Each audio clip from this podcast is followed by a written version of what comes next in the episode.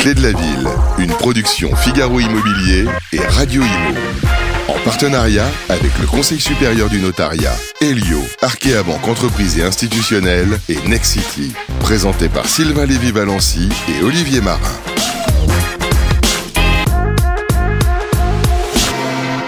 Bonjour à toutes et à tous, et bien voilà, nous y sommes. Nous allons clôturer notre troisième saison ici à Nîmes, dans un lieu magique, à côté des arènes, dans un lieu emblématique, au musée de la Romanité. Nous, on est très heureux de passer ce moment avec vous. On est un peu les compagnons du Tour de France, et on adore les élus locaux, et d'ailleurs, c'est des élus locaux dont on parlera tout à l'heure.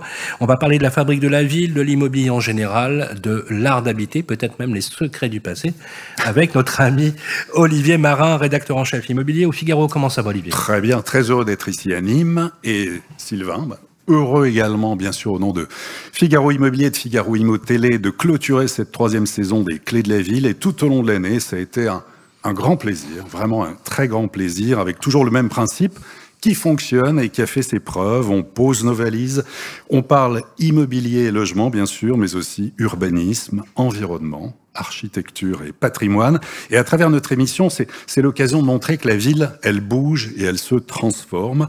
Il y a une identité, mais il y a aussi des nouvelles façons de vivre et d'habiter. C'est ce qu'on va voir encore aujourd'hui à travers des reportages, des échanges, des témoignages en plateau de personnalités emblématiques, des acteurs de la fabrique de la ville. Et pour cette saison 3, après avoir découvert Reims, Nice, Metz, Amiens, Le Havre, Tours, Lorient, Angers et Angoulême, eh bien, nous sommes à Nîmes, au musée de la Romanité, musée archéologique reçu par notre grand témoin que l'on est très heureux d'accueillir, c'est Julien Plantier. Bonjour. Bonjour. Premier adjoint au maire délégué à l'urbanisme et conseiller départemental du Gard que l'on peut applaudir.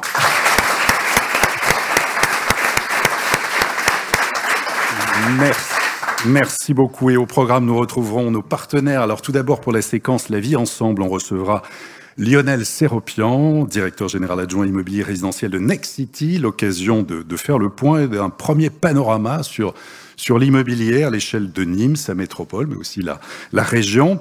La séquence bien mieux avec notre partenaire Helio pour évoquer euh, ce qui est sans doute l'un des chantiers du siècle en matière de logement, c'est la rénovation énergétique. Julien Sévère, directeur marketing du groupe Helio, nous donnera l'état des logements côté performance énergétique à Nîmes et puis des conseils pratiques pour bien rénover. Pour la rubrique Parlons territoire, eh bien, nous aurons nos amis d'Arkea, entreprise institutionnelle. On recevra Mathieu Massot, directeur général de FDI Group, qui sera à nos côtés pour parler d'opérations d'aménagement et d'urbanisme. Et puis chaque mois, un notaire du Conseil supérieur du notariat. Aujourd'hui, on va recevoir Maître Paul Chabrol, notaire à Nîmes. On fera un tour d'horizon, l'évolution des prix, l'évolution des ventes à Nîmes, mais également euh, délivrer des, des conseils pratiques. Voilà pour ce beau programme. Mais tout d'abord, Grégoire, si je vous dis Nîmes, l'édito, c'est à vous.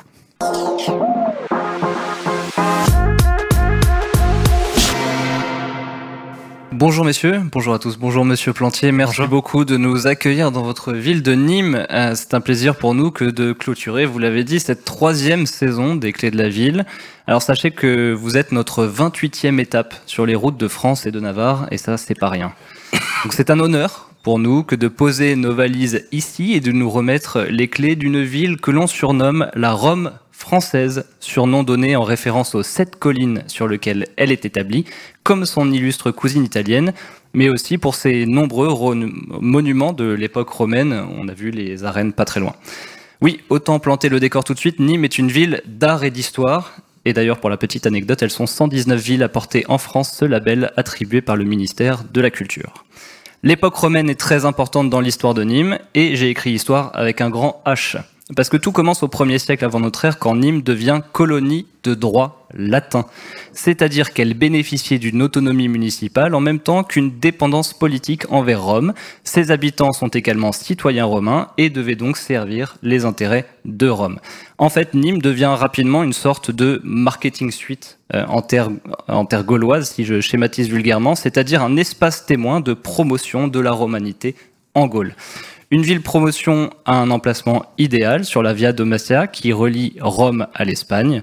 Au deuxième siècle après Jésus-Christ, la ville est à son apogée et compte 25 000 habitants, ce qui est considérable pour l'époque.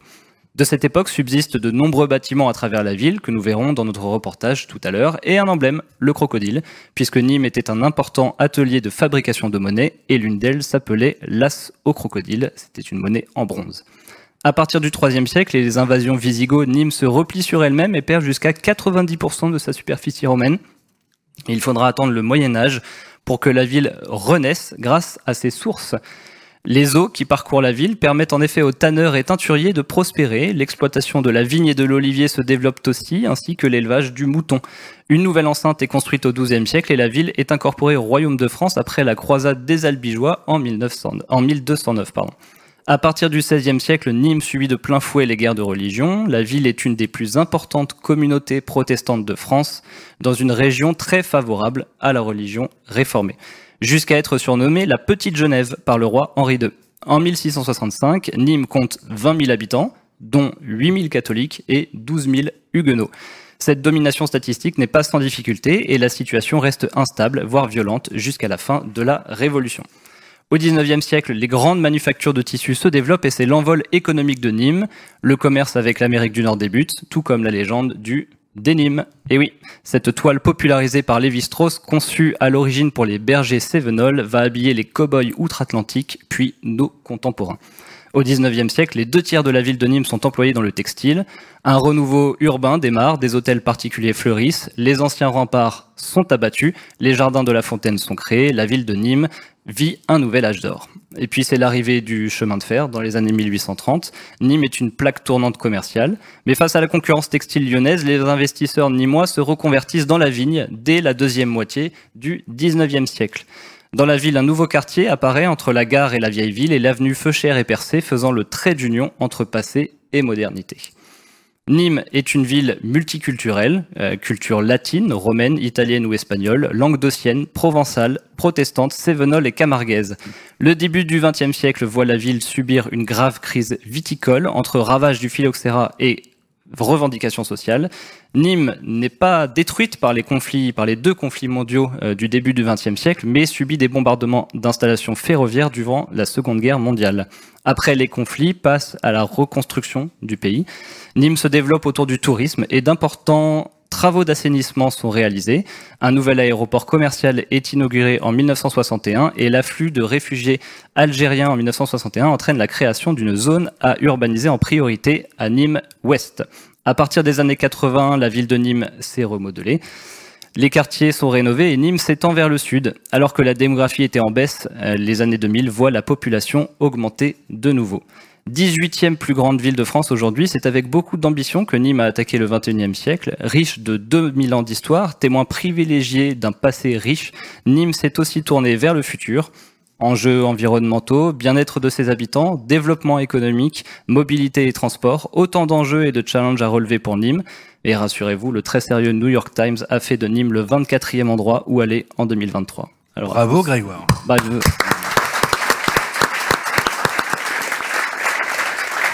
Merci, merci Grégoire. Euh, euh, monsieur le maire, euh, qu'est-ce que vous en pensez Est-ce que vous êtes d'accord avec les, éléments de Ditio Vous êtes à la fois tourné vers le passé, vous êtes ancré dans le passé et en même temps tourné vers l'avenir. Alors je suis très heureux de représenter Monsieur le maire. Je ne suis que son premier adjoint, mais ô combien heureux d'être d'être parmi vous aujourd'hui. Très heureux de vous accueillir. Merci d'avoir fait le, choix de, de Nîmes pour votre pour votre dernière émission de, de, la saison. Vous avez dressé un, un magnifique historique de notre, de notre ville. C'est vrai que nous avons l'ambition d'être à la fois campé sur euh, notre tradition, sur notre histoire et tourné vers l'avenir. Je crois que c'est aussi comme cela que se construit une ville. On a une politique ambitieuse, à la fois de projets structurants, on, va en parler. Et d'ailleurs, le, le, site dans lequel nous sommes aujourd'hui est l'illustration même d'un côté 2000 ans d'histoire avec l'amphithéâtre romain et de l'autre un, magnifique écrin architectural signé d'Elisabeth de Porzampar qui accueille euh, ce magnifique musée de la Romanité. Demain, un palais des congrès à encore quelques mètres d'ici. Donc à la fois des projets structurants mais aussi travailler sur la qualité de vie, sur le bien-être de nos concitoyens. C'est un petit peu le, le leitmotiv et l'ADN de notre politique municipale depuis plus de 20 ans aux côtés de Jean-Paul Fournier. Merci en tout cas de, de nous accueillir. C'est vraiment un endroit magnifique. Et, cette ville, vous, vous l'avez vraiment remodelée. On voit qu'il y a une évolution absolument extraordinaire qui, où il fait vraiment bon vivre. Et d'ailleurs, euh, les grands médias internationaux ne s'y sont pas trompés. Je vous propose, Julien Plantier, de découvrir votre ville différemment. On s'est permis de tourner quelques images, un reportage qui a été tourné par notre ami Alexandre Burkhardt. Je vous propose qu'on le découvre maintenant. Bienvenue à Nîmes, ville deux fois millénaire, préfecture du département du Gard, située entre mer et montagne, entre Méditerranée et Cévennes, sur un axe très fréquenté entre Avignon, Arles et Marseille.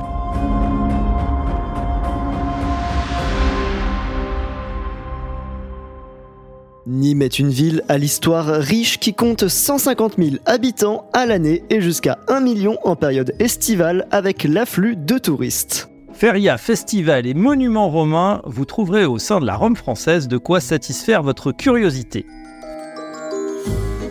Alors Nîmes est né autour d'une source qu'on appelle la Fontaine, euh, autour du 6e siècle avant notre ère. Euh, la population est gauloise, c'est la tribu des Volques arécomiques, et elle va considérer qu'il y a une divinité qui se cache dans cette source, divinité dont on ne connaît pas le nom, on connaîtra que la version latine, qui est Nemausus, qui a donné plus tard le nom à la ville de Nîmes. Euh, on parle de Nîmes comme de la Rome française parce qu'on a vraiment ce patrimoine euh, romain exceptionnel. Ce sont les Romains qui vont euh, vraiment développer la ville. alors, on a tendance à penser que les Romains sont arrivés avec Jules César. En fait, dans notre région, ils sont arrivés bien plus tôt, dès le deuxième siècle avant notre ère. Ils vont développer la ville. Sous le règne d'Auguste, autour du changement d'air, la ville va s'embellir, se doter d'un rempart dont il nous reste la tourmagne. On va aménager le forum et on a sur ce forum conservé un monument d'exception qui est la Maison Carrée, qui sera euh, présenté d'ailleurs au comité du patrimoine mondial en septembre prochain pour être reconnu comme patrimoine euh, mondial de l'humanité. On a euh, une ville qui va continuer à se développer également avec la création d'un amphithéâtre dont vous avez une très très belle vue derrière moi, qui est l'un des amphithéâtres les mieux conservés du monde romain. Commençons par le monument le plus emblématique de la ville, Césarène. Il s'agit d'un amphithéâtre construit au 1er siècle. Il mesure 133 mètres de long et 101 de large. Sa façade haute de 21 mètres comprend deux niveaux de 60 arcades chacun. À l'époque de la Rome antique, près de 25 000 personnes pouvaient assister au fameux jeu. Lieu de prestige, les arènes sont aujourd'hui une salle de spectacle et le cœur des célèbres ferias. Elles sont parmi les mieux préservées au monde. Non loin de là, admirer un autre monument romain emblématique, la Maison Carrée. Ancien temple, il dominait le forum de la ville antique. D'influence architecturale grecque, il était un lieu de culte à Auguste et ses héritiers, Caius et Lucius César. À l'est, admirer la porte Auguste, vestige des anciens remparts avec la porte de France. Elle était une des principales entrées de la ville, à l'origine flanquée de deux tours de garde. Autre monument romain situé plus loin au nord-ouest, la tour Du haut de ses 32 mètres, elle domine la ville de Nîmes et est, elle aussi, un vestige de l'ancienne enceinte romaine. À ses pieds s'étendent les jardins de La Fontaine. Dans les jardins, admirez le temple de Diane, devenu monastère au milieu du XVIe siècle, puis entrepôt après les guerres de religion. Mis à mal pendant quelques années, il est inscrit au titre des monuments historiques en 1840. Mais les jardins de La Fontaine abritent surtout la source, le lieu antique de résurgence des eaux de pluie qui s'infiltrent dans le sol des garrigues. Stratégique, c'est autour d'elle que s'installèrent les premiers habitants de Nîmes qui lui vouèrent par ailleurs un culte. Mais la ville, elle va pas s'arrêter à l'époque romaine, elle va continuer d'évoluer. Alors, à l'époque médiévale, elle va se restreindre. On va avoir une ville euh, bah, attaquée euh, à plusieurs reprises. Et du coup, le centre-ville va être beaucoup plus étroit, euh, retrouvé dans un rempart qui est une forme de triangle qu'on appelle l'écusson. Et donc, jusqu'au XVIIIe siècle, Nîmes va évoluer dans cet espace assez restreint. Et après le XVIIIe siècle, la ville va aller à l'extérieur avec de nouvelles perspectives et notamment l'arrivée du chemin de fer. De nombreux monuments religieux ornent également la ville de Nîmes, à commencer par la cathédrale Notre-Dame et Saint-Castor de Nîmes. Donc on va faire des reconstructions d'églises puisque la ville a été euh, victime des guerres de religion et donc au 19e siècle, on va créer de nombreux établissements. Donc, euh, quand vous faites le tour de l'écusson, vous avez beaucoup d'églises qui datent justement du 19e. Puis plus récemment, on a aussi des constructions plus contemporaines. Euh, aujourd'hui, on fête par exemple les 30 ans euh, de Carré d'Art, qui est un musée d'art contemporain. D'autres grands architectes ont travaillé dans la ville de Nîmes, comme Jean Nouvel avec les bâtiments de Nemosus, Elisabeth de Porzampar pour le musée de la Romanité, Jean-Michel Villemotte pour les Halles, qui est aussi le cœur, le ventre de, Nîmes et un centre commercial également du centre-ville. Pour finir votre visite, comment ne pas mentionner le musée de la Romanité? Musée de construction contemporaine qui nous abrite pendant l'émission, il voit sa construction achevée en 2018. Situé à côté des arènes de Nîmes, à deux pas de la gare centrale, il offre un intéressant contraste architectural avec les monuments antiques de la ville. Musée de la Romanité compte 5000 œuvres, dont de nombreux objets retrouvés lors des nombreuses fouilles archéologiques que compte régulièrement la ville. Alliance du passé et du présent, le musée offre à ses visiteurs la possibilité d'utiliser la réalité augmentée pour mieux se projeter encore dans cette période romaine. Tradition, histoire, art, modernité, bienvenue à Nîmes.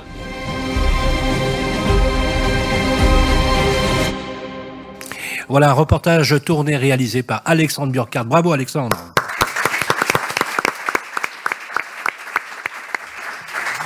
Qu'est-ce que vous pensez de ces images, Julien Plantier?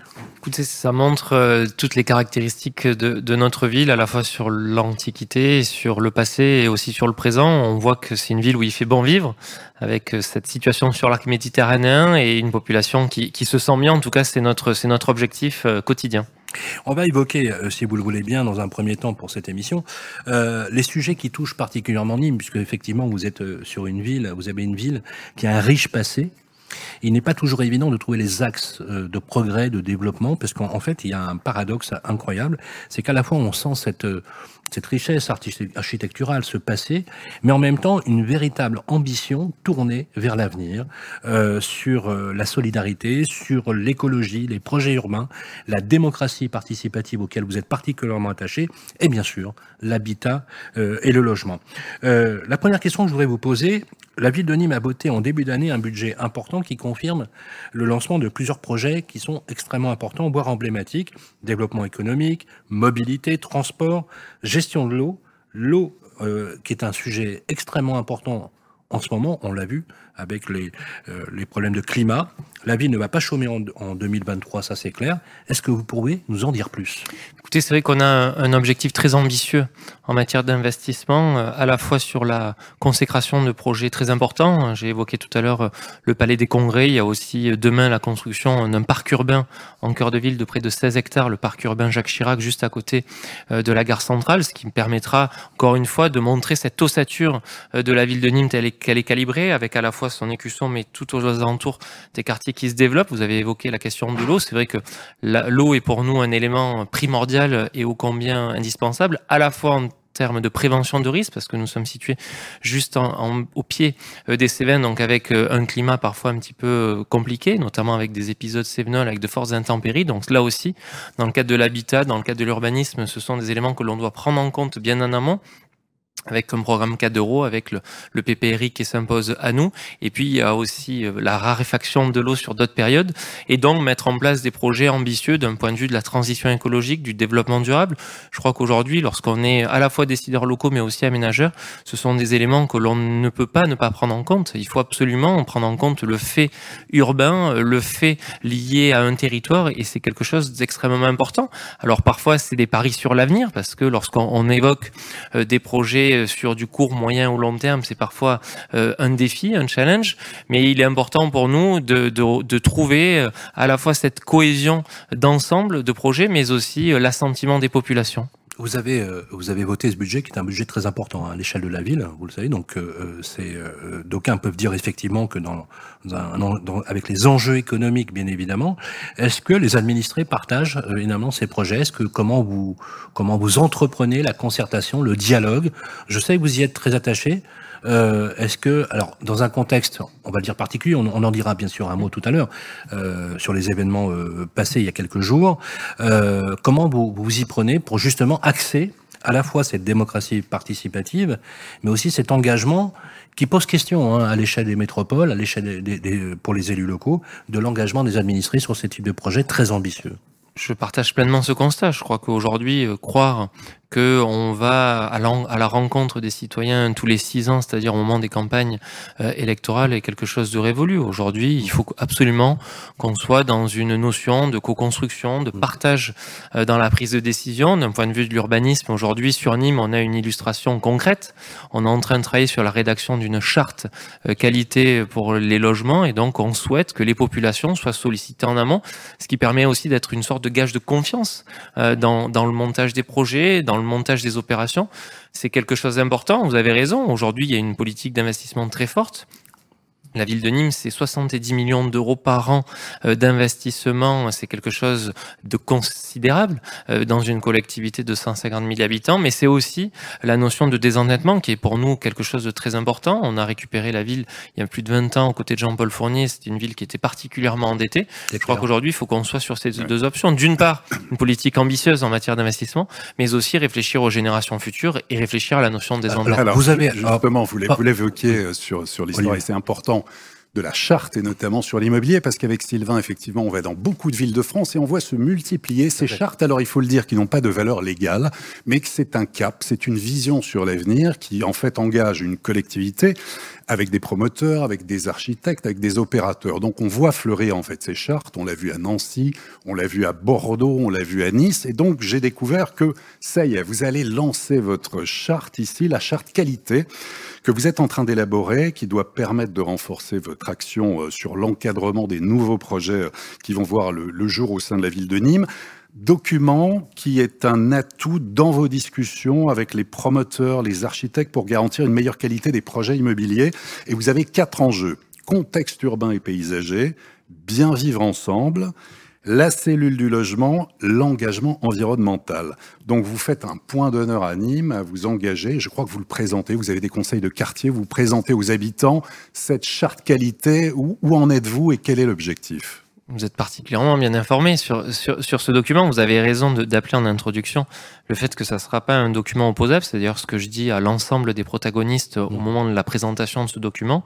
Aujourd'hui, il est clair que l'on travaille sur de la concertation, à la fois avec les professionnels de l'urbanisme et de l'immobilier, mais aussi avec euh, les euh, acteurs euh, locaux de cette ville, en tant qu'habitants, en tant que représentants de quartier. Je, je, je considère aujourd'hui que Nîmes connaît une vraie pression foncière particulièrement importante, je l'ai dit, parce que d'autres villes mmh. ont freiné l'urbanisation sur des villes voisines. Mmh. Il y a aussi une politique ambitieuse d'un point de vue de la majorité municipale, et aujourd'hui, on voit bien que depuis quelques mois, depuis quelques années, Nîmes est dans le focus d'un certain nombre d'opérateurs, donc c'est une très bonne chose. Nous considérons cela comme quelque chose qui participe à la vitalité, à l'attractivité, au développement de notre territoire. Donc c'est quelque chose qu'on accueille avec beaucoup de plaisir, mais aussi avec une certaine exigence parce qu'on voit bien que ça peut venir bouleverser, révolutionner certains secteurs de la ville.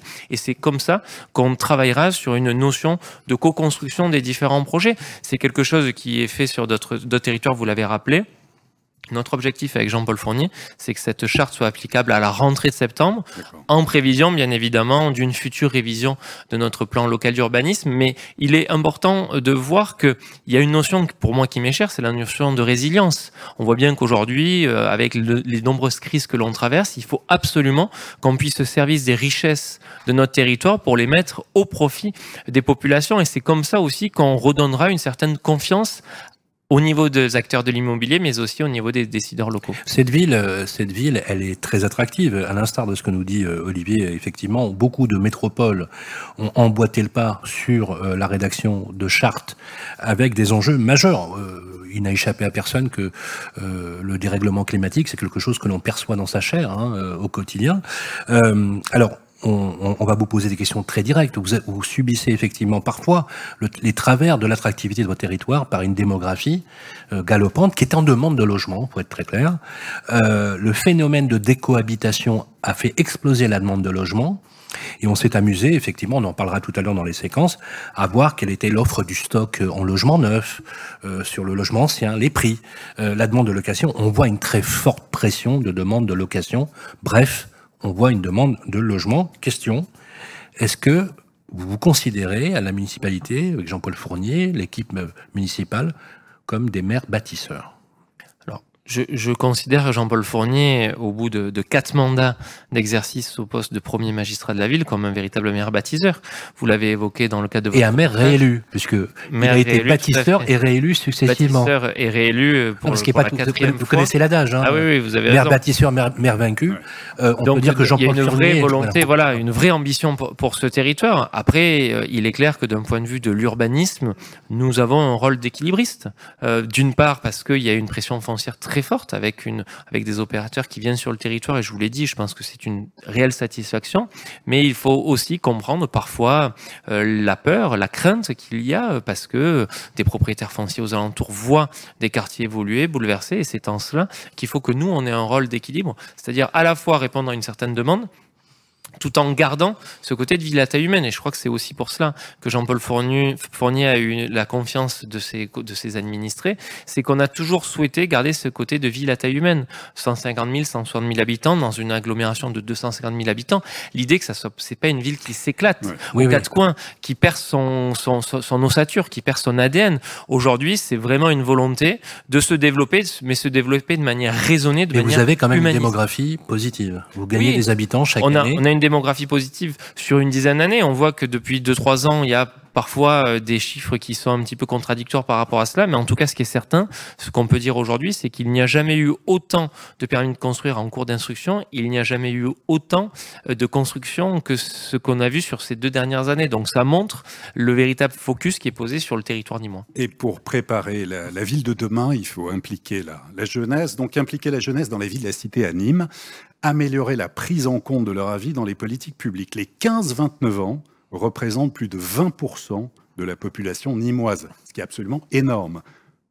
Vous déployez des outils au service des plus jeunes, notamment ça passe par des actions, des bourses, des dispositifs variés, conseil municipal des jeunes pour les 12-14 ans, passe culture, rallye citoyen pour mieux connaître la ville. Vous voulez guider, impliquer les nouvelles générations justement dans la vie de la cité. Quel est l'objectif Est-ce que c'est bien perçu Est-ce que c'est bien suivi? Alors, bien perçu, je ne sais pas, parce que parfois, lorsqu'on est à côté d'une ville comme Montpellier, qui est une ville historiquement étudiante, peut-être que ce n'est pas le cas. En tout cas, ce qui est certain, c'est que nous avons à cœur de mettre en place des dispositifs intergénérationnels pour que chacune des générations présentes sur cette ville puisse se retrouver. Aujourd'hui, on a la chance d'avoir une université autonome qui compte plus de 15 mmh. 000 étudiants en cœur de ville. Donc une ville qui compte sa jeunesse, c'est une ville qui s'engage vers l'avenir. Mmh. C'est vraiment cette notion de partage, de faire comprendre à l'ensemble des générations que ici on se sent bien et surtout qu'il y a une notion de bien-être et de bien vivre. On a vu, euh, euh, bien évidemment, que euh, on est dans une crise du logement et une crise immobilière sans précédent, avec à la fois des facteurs structurels et des facteurs conjoncturels. Euh, on a euh, une demande euh, qui s'est littéralement effondrée sur le logement neuf, mais c'est pas une demande en termes de demande, c'est surtout une demande de la solvabilité, la solvabilité de la demande. on a pris sur les taux d'intérêt plus de 300 points d'augmentation de, base, c'est quand même considérable, et on a analysé effectivement le, volume, j'allais dire, d'offres de logement. On voit que le logement est devenu le marqueur social au niveau des villes, de plus en plus important. Et on a constaté que euh, on a quand même quelques métropoles dont les prix baissent, mais pas à Nîmes. Euh, on a euh, des prix finalement qui voilà, qui ne baissent pas, qui sont assez stables. Euh, comment vous analysez le fait que cette ville, qui à un moment donné n'avait pas avait une, une, pression foncière qui était importante, mais avec des prix très abordables, devient de plus en plus finalement difficile à trouver avec des prix à la location, des prix à l'achat qui sont quand même élevés? Est-ce que de votre point de vue, par exemple, vous êtes favorable à l'encadrement des loyers? Est-ce que vous essayez d'endiguer ou de voir comment vous pouvez essayer de contrôler cela ou pas? Nous, c'est quelque chose qu'on essaye d'accompagner, de constater. Lorsque vous évoquez le constat aujourd'hui où il y a un véritable stop dans le monde de la construction, c'est clair que c'est quelque chose que l'on ressent aussi sur Nîmes. Je crois que par rapport aux autres métropoles, c'est-à-dire que nous, on arrive en deuxième phase. C'est-à-dire qu'il y a certaines métropoles qui ont connu un véritable pic euh, par rapport euh, à leur niveau de constructibilité, au niveau de l'urbanisme il y a quelques années avant le Covid.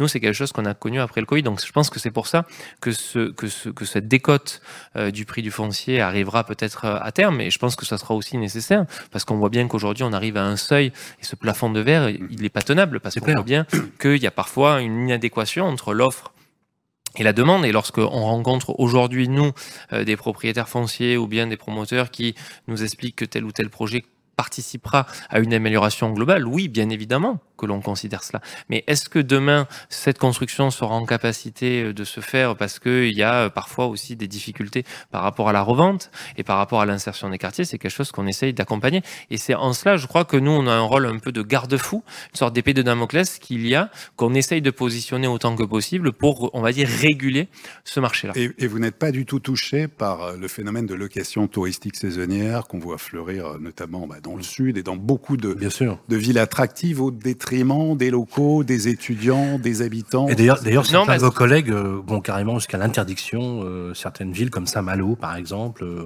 Nous, on, Annecy, est- on n'en est pas, on n'en est pas jusque là. C'est quelque chose qu'on regarde là aussi avec une certaine, certaine vigilance. Mais non, aujourd'hui, on va dire qu'on est dans une approche assez libérale euh, sur cette notion-là. On, on laisse faire les choses. Après, on, on, on, on interviendra à partir du moment où il y aura des postures, voilà, qui seront plus forcément intentionnelles pour, pour aller dans le bon Mais non, aujourd'hui, c'est une ville touristique, certes, mais c'est une ville qui a un parc hôtelier quand même assez important, ce qui permet, voilà, de créer encore une sorte de concurrence saine entre les locations saisonnières et le parc hôtelier classique. Parmi les grands projets, donc on va l'évoquer, il y a ce fameux euh, sur le, le nouveau projet national de renouvellement urbain avec, je crois, trois quartiers qui sont concernés.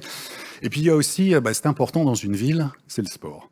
Et notamment, euh, si on sait que le club de football de Nîmes Olympique, qui est cher à mon cœur, malheureusement va descendre en national, il a eu ses heures de gloire. Hein. Il a été vice-champion de France en 72, finaliste de la Coupe de France en 96 contre Auxerre au Parc des Princes, j'y étais. Il aime, il aime, le, il aime le foot, euh, Olivier. Il aime beaucoup et, le foot. Et ben justement, donc on a vu que Nîmes est une ville très sportive et que l'ancien stade, je crois, des Costières va être reconstruit. Et puis vous allez bâtir un nouveau complexe au Mas des Vignoles. Première pierre posée, c'est récent, le 15 juin dernier. Ouverture prévue septembre 2024.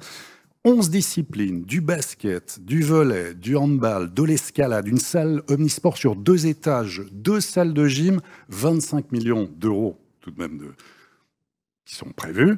Bâtiment de 8000 mètres carrés et sur la façade extérieure de ce nouveau bâtiment, on retrouve ce qui est magnifique, c'est l'architecture, le geste du drapé, qui est absolument incroyable. Référence à la loge romaine au passé textile de Nîmes. Vous pouvez nous en parler de ce, ce projet extraordinaire Vous en avez bien parlé, mais, mais on peut, on peut saluer. Il, il, a conçu le projet. Non, non mais je, je, je, sens une âme nimoise ouais. dans vos propos et je vous en remercie. Sachez que nous sommes très honorés de, des, des mots que vous, ayez, que vous avez à l'égard de la ville. Je crois qu'on peut saluer le travail du cabinet A Plus Architecture et notamment Gilles Gall qui a, qui a réalisé un magnifique écrin qui sortira de terre en septembre prochain. C'est vrai que, que Nîmes est une ville sportive. J'ai été adjoint au sport au dernier mandat et je salue mon collègue Nicolas Rainville, actuellement adjoint au sport. Il y a des heures un petit peu compliquées pour le Nîmes Olympique, vous l'avez rappelé, mais à chaque fois, on a à cœur de, de montrer que la, la, notion de développement économique, elle est, elle est protéiforme, elle est culturelle par rapport à ce qu'on évoquait et cette, cette antiquité présente au quotidien. Elle est aussi sportive. On voit bien aujourd'hui qu'on a des clubs fagnons euh, qui participent à l'attractivité économique et je crois que c'est important de le, de le souligner. Et puis, ça a aussi des retombées médiatiques en termes de visibilité. Lorsqu'on parle de sport, on véhicule des valeurs importantes notamment dans le volet social, dans la notion de solidarité, et c'est quelque chose que nous avons particulièrement à cœur. Alors, on, voulait en parler parce que c'est important d'en parler, on ne peut pas ne pas en parler avec les, les événements.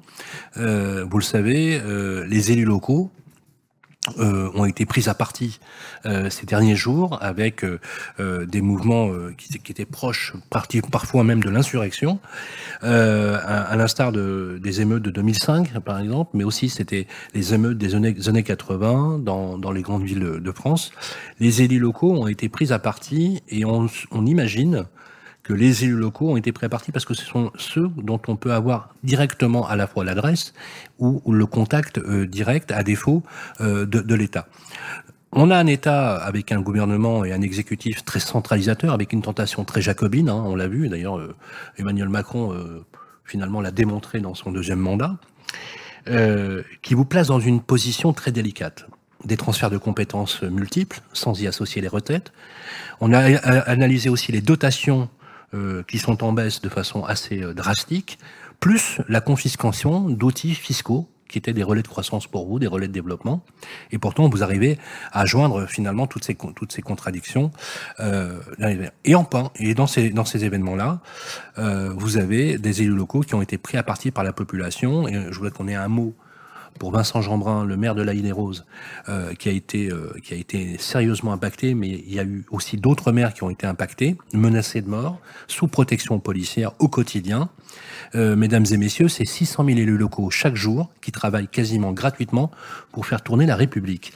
Julien Planté il y a eu quelques événements à Nîmes, notamment il y a quelques jours, euh, une balle perdue euh, pour un, inspecteur de la BAC. Euh, donc là, on voit bien que ce sont des sujets majeurs, criants, difficiles. Comment vous analysez ces événements? Qu'est-ce qui, d'après vous, parfois, avec la relation avec cet État ou cette tentation jacobine, fait défaut pour retrouver un peu de république, un peu de civilité auprès des populations? Et qu'est-ce qui fait qu'à un moment donné, on a cristallisé autant de haine, de rancœur à l'égard des élus locaux qui en prennent plein la gueule. Écoutez, je m'associe pleinement euh, aux pensées de Vincent Jeanbrun que je connais personnellement. Ce qu'il a vécu est tout simplement inacceptable. Aujourd'hui, euh, on est dans une sorte de crise, à la fois une crise sociale, euh, une crise d'autorité. Les élus locaux sont aujourd'hui un petit peu les derniers remparts de la République. C'est eux qui incarnent le, fait public, l'autorité publique, et c'est pour cette raison qu'ils sont visés. Et je ne peux que le déplorer lorsque on pille des bâtiments publics, lorsqu'on attaque des représentants de forces de l'ordre, lorsqu'on attaque des élus de la République, c'est la République qui est attaquée.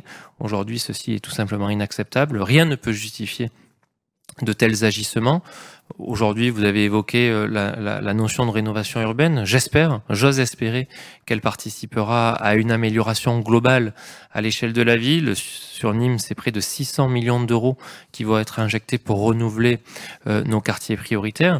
Je crois qu'aujourd'hui, euh, pour redonner confiance euh, aux faits publics et à la politique, cela participe par des actions au quotidien. Il n'y a pas de stigmatisation. Aujourd'hui, lorsque vous me posez la question, je, par, par, par transparence et sincérité, je vous, je vous dirais qu'il n'y a pas de solution miracle.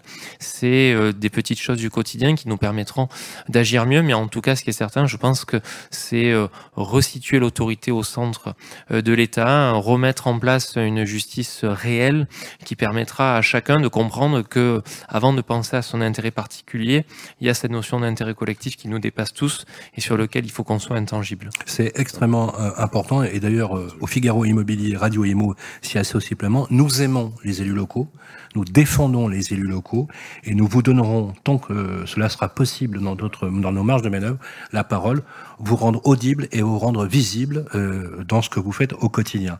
Euh, parce qu'on le sait, puisqu'on travaille avec Olivier, on fait le tour de France, nous sommes les saltimbanques de la radio finalement, et on voit vraiment de façon très concrète cette importance des élus locaux. Je vous propose qu'on applaudisse les élus locaux de notre pays.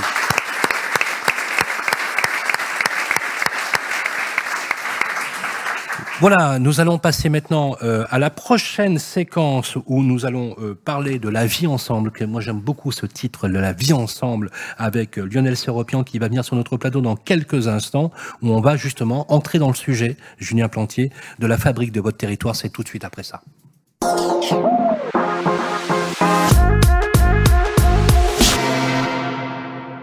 Eh bien, rebonjour à toutes et à tous. Nous sommes toujours ici à Nîmes, au musée de la Romanité, euh, accompagné par l'hôte de ces lieux qui nous a permis d'y être. Il est le premier adjoint euh, délégué à l'urbanisme et conseiller départemental du Gard. C'est Julien Plantier. Rebonjour, Julien. Bonjour. Merci en tout cas de nous accueillir dans ce formidable écrin, vous l'avez rappelé, euh, signé Elisabeth de Porzampar. Magnifique entre modernité et euh, richesse du passé. Bonjour Lionel Séropian. Bonjour. Bonjour. Olivier ravi de, ravi de vous revoir, puisqu'on vous a déjà, on vous avait déjà croisé à Nice. Voilà, vous êtes le directeur, euh, vous êtes le, directeur général adjoint immobilier résidentiel pour le groupe Nexity. La vie ensemble, c'est avec vous. Euh, quelques mots, comme on le fait à chaque fois, Lionel, euh, la présence du groupe Nexity, acteur majeur, premier acteur national euh, de la fabrique du territoire. Merci en tout cas, monsieur l'adjoint, premièrement de nous recevoir dans votre belle ville et dans ce formidable lieu euh, au travers de cette émission Les Clés de la Ville qui permet à nous tous de découvrir euh, nos belles contrées et, la ville de Nîmes en fait partie. Euh, Nexity est effectivement un acteur euh, immobilier important en France, en tout cas il le revendique et c'est alors peut-être que c'est pas le lieu de parler de chiffres, mais en tout cas voilà Nexity est un opérateur immobilier qui fabrique environ 20 000 logements en France, comme d'autres opérateurs, mais qui gère aussi euh, euh, des logements pour le compte de bailleurs privés, pour le compte euh, d'institutionnel qui est au cœur des territoires, dans chaque ville, donc et, et, dans chaque métropole, dans chaque village. beaucoup d'agences de Nexity. À Nîmes, nous en avons deux. Nous avons une à Alès et nous avons un siège régional qui est, lui, à Montpellier, qui fabrique environ 500 logements sur ce périmètre-là dont euh, une seule opération à Nîmes en ce moment, mais euh, on en... Laquelle? Laquelle justement? Alors elle s'appelle, je, je, je, prends mes notes, vous permettez, elle, elle s'appelle Villa Esmé et elle est euh, fabriquée dans un quartier dans le cadre du PLH, euh, dans un quartier en rue, dans lequel nous avons euh, contribué à favoriser l'accès au logement, à, à, du logement libre. Dans cette zone-là, on la livre dans quelques dans quelques semaines. J'espère qu'on l'aura, on aura à l'inaugurer ensemble. Euh, monsieur l'adjoint, ça serait avec grand plaisir. Alors, quelle est la particularité justement de ce territoire, selon vous, vous qui connaissez bien cette région? Alors, Nexity construit à Nîmes depuis 20 ans. De la, de, ce que j'ai en tête, la, la, première opération que nous avons livrée, c'était en 2008. Donc, euh, elle a été initiée quelques années plus tôt. Donc, euh, depuis 20 ans, on connaît bien ce territoire qui est attractif à, à, à, plusieurs titres. Vous l'avez évoqué, celui qui est historique, forcément et culturel, euh, celui qui est géographique, puisque Nîmes est situé sur cette banane euh, méditerranéenne de façon euh, exceptionnelle. Donc, vous l'évoquiez tout à l'heure, monsieur l'adjoint, Nîmes est une ville qui était un peu contracyclique en termes de développement urbain, et ça se note, en tout cas on le vérifie dans les chiffres aujourd'hui, puisque euh, la tendance baissière euh, que, que, que, nous euh, vérifions tous les jours, elle, elle, est un peu moins marquée à Nîmes. Je, je, je, crains malheureusement que ça vienne aussi. Ça vienne aussi. oui, parce que parce que l'effet général de, de, de, de, la, de la fermeture de l'accès au crédit, euh, euh, de, surenchérissement des matériaux, des matières premières, euh, des valeurs foncières qui ne stagneront pas, je pense en tout cas, dont le, le prix du foncier continuera de, de croître. Et, et malheureusement, j'allais dire, sans interventionnisme public assez fort, je crains que la production de logements euh, en France et à Nîmes soit contrainte par ce, ce, ce, mmh. ce postulat-là. Et pourtant, pour équilibrer euh, l'immobilier ancien, pour immobilier le marché de la location, où, vous le savez, hein, Julien Plantier, il faut qu'il y ait de la construction. On a besoin du neuf. Hein. On a besoin du neuf. Absolument. Oui. Julien Pantier. Oui, oui, non, mais vous avez entièrement raison. Après, euh, on voit bien qu'aujourd'hui, bah, l'État n'est pas forcément très aidant et très accompagnant pour. Ah, c'est le moins qu'on puisse dire. Hein, le, le, le, milieu de, de, de la construction. Il faut rien attendre. Donc euh, voilà, aujourd'hui, l'ensemble des signaux sont malheureusement au rouge et c'est pas forcément gage d'une certaine confiance par la suite. Voilà, donc c'est, vous avez raison de, de, d'évoquer ce constat. Vous avez évoqué les questions sur le territoire nîmois. On est très heureux aujourd'hui d'accompagner Nexity sur le développement de certains projets. Vous avez situé, cité l'opération en cours qui nous permet aujourd'hui de venir sécuriser un périmètre de la ville qui ne l'était pas à côté d'un, collège situé dans une un quartier prioritaire à côté du collège Condorcet. Donc voilà, ça participe aussi à une amélioration au niveau du quartier. Vous parlez de la résidence étudiante. Euh, oui, alors ça c'est un, un, autre projet. Après, projet. Le, le, rôle de Nexity plus généralement, c'est effectivement d'accompagner mmh. les territoires. Et cette présence locale, elle mmh. permet aussi d'avoir une, une, approche Bien assez sûr. fine de ce qui se passe. Et, vous, sur le et en plus, vous avez une approche. Ce qui est intéressant pour ceux qui ne connaîtraient pas encore assez, c'est qu'une approche protéiforme. C'est-à-dire que vous êtes à la fois dans les services immobiliers, mmh. vous faites de l'administration de biens, vous faites des syndics, vous faites de la transaction immobilière dans l'ancien, mais vous êtes aussi le premier constructeur euh, français, ainsi que euh, au niveau des résidences gérées, vous avez, vous avez une spécialité. Et d'ailleurs, la rue Sully, me semble-t-il, euh, Lionel Séropian, c'est une résidence étudiante. Absolument. C'est un projet que nous sommes en train de travailler avec social, vos services à caractère social, parce que l'idée c'est de permettre à des étudiants euh, qui sont peu fortunés de pouvoir accéder à un logement. On sait que euh, la, la, difficulté de se loger, elle est à, à toutes les étapes de la vie et, et, et, les meilleures chances pour un étudiant, c'est de commencer en ayant un logement décent et, et donc on, notre analyse de la situation et de cette ville qui se veut dynamique avec ses projets structurants, c'est qu'on pourrait l'accompagner aussi par des projets de résidence étudiante. Donc, il y a on est en train de travailler avec vos équipes. Je pense qu'on en parlera plus avant. Mais c'est un montage assez euh, intéressant avec le CRUS qui sera le gestionnaire. Et je, crois que la façon de travailler entre la sphère publique et privée, un opérateur qui pousse ce partenariat euh, dans les moments difficiles que nous vivons, qui nécessitent pivotages en matière de production immobilière ou de fabrique de la ville, plus généralement.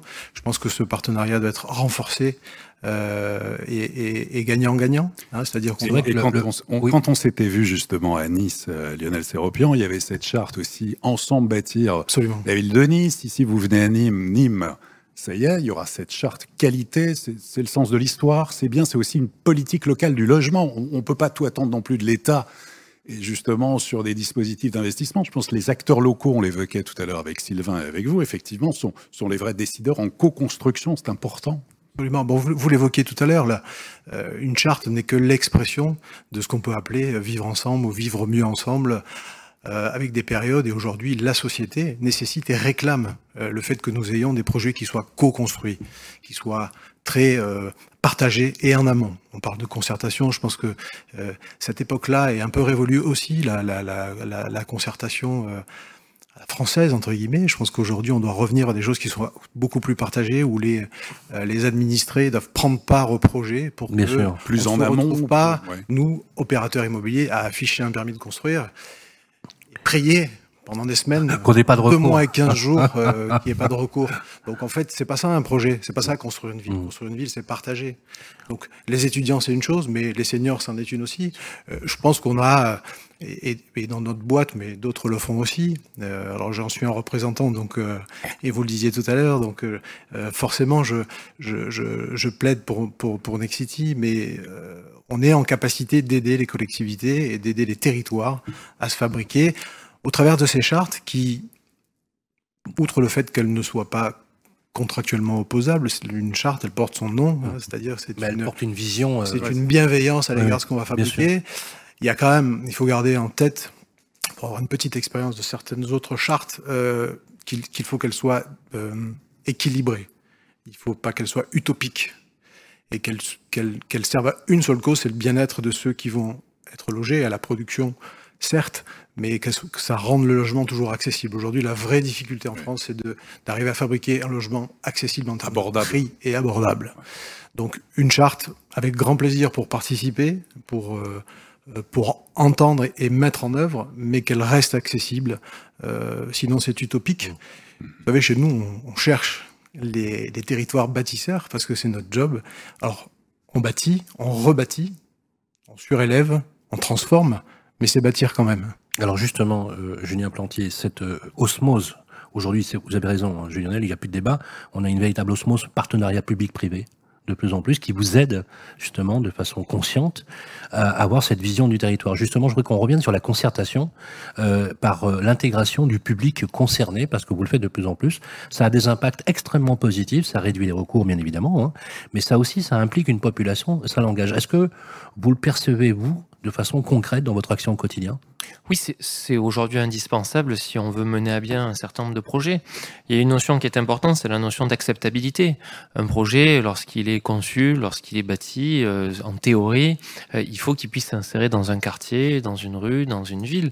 Et pour que cette insertion se fasse de la meilleure des manières en amont, euh, tout recours précontentieux ou contentieux, il est important de rechercher une sorte d'acceptabilité par rapport aux populations. Et à partir du moment où les populations sont euh, recensées, sondées bien en amont, il y a cette notion de concertation qui se fait de manière naturelle et puis, in fine, le projet aussi, se, il, grandit, il gagne en, en, qualité. Lorsque il y a, par exemple, vous évoquiez la, la, question d'une résidence étudiante, aujourd'hui, il y a un étudiant sur deux qui est un étudiant boursier sur la ville de Nîmes. Donc c'est quelque chose que l'on doit prendre en compte. Aujourd'hui, la notion de résidence étudiante, elle a tout son sens à partir du moment où elle, est, elle reste abordable. Et c'est comme ça qu'il faut qu'on travaille avec la population euh, aux alentours pour qu'on puisse gagner en qualité et surtout qu'on puisse aussi gagner une sorte de certaine confiance. Aujourd'hui, l'aménageur, il faut pas le considérer comme le bétonneur qui arrive là et qui casse pour reconstruire. Et ça, ça se, passe bien, ça se passe bien à Nîmes. Ça se passe bien. Euh, Parce qu'il y a eu une montée d'hostilité de population. Sur... Oui, ben on voit bien aujourd'hui qu'il y a certaines méfiances, il y a une vraie crainte par rapport à cela parce qu'à partir du moment où il y a un projet qui arrive, ça va bouleverser l'équilibre global du quartier. Et c'est quelque chose que que, qui peut être vrai dans certains cas, mais parfois ce sont des idées reçues et il est nécessaire de se mettre autour d'une table pour discuter. Donc on a un rôle un peu de médiation parce que nous aussi on souhaite que le projet, si à partir du moment où il est décidé, il puisse se faire de la meilleure des manières. Donc une sorte de médiation et on met à plat un certain nombre de choses. Cette notion de participation, elle, a tout son sens. Donc vous dire que ça se passe tout le temps bien, non, mais pour autant on se donne les moyens d'y arriver en tout cas. Merci euh, beaucoup en tout cas d'en de, tenir compte puisque euh, je le répétais tout à l'heure, je le disais, mais à l'instar, euh, vous savez, ça me fait penser, Jean-Paul Ponty nous fait penser à François Rebsamen, vous savez, mmh, pour le maire de Dijon. Vous avez, vous, vous, avez, vous avez finalement fait démentir tous les pronostics. maire, maire, maire battu, non. Maire bâtisseur, oui. Vous l'avez démontré parce que vous avez transfiguré la ville. Merci beaucoup, Lionel Séropian. Applaudissements pour Lionel Séropian directeur général adjoint de City pour le pôle résidentiel. Merci Lionel. Et nous allons euh, entamer la prochaine séquence où on va parler, euh, Julien Plantier, d'un sujet majeur, c'est celui de la rénovation énergétique, avec la séquence avec Elio, c'est dans quelques instants.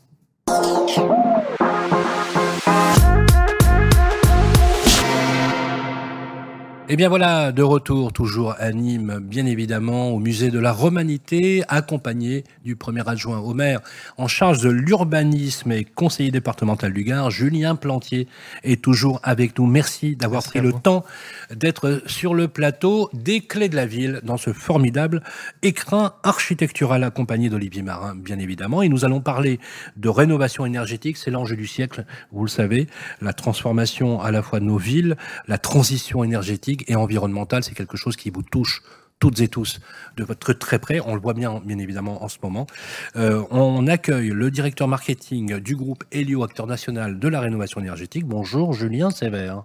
Bonjour. Comment allez-vous? Super. Ça va Dans la belle ville de Nîmes où il fait beau. Alors, c'est la première fois qu'on vous voit sur le plateau, puisque habituellement, nous avons l'inénarrable Pierre-Marie Perrin. Et on est ravis que vous soyez avec nous ici à Nîmes, bien évidemment, sous les questions, comme il est de tradition, de notre ami Olivier Marin. Alors, la rénovation énergétique, donc évidemment, enjeu majeur qui nécessite à la fois de la transparence, de la confiance et de bons conseils.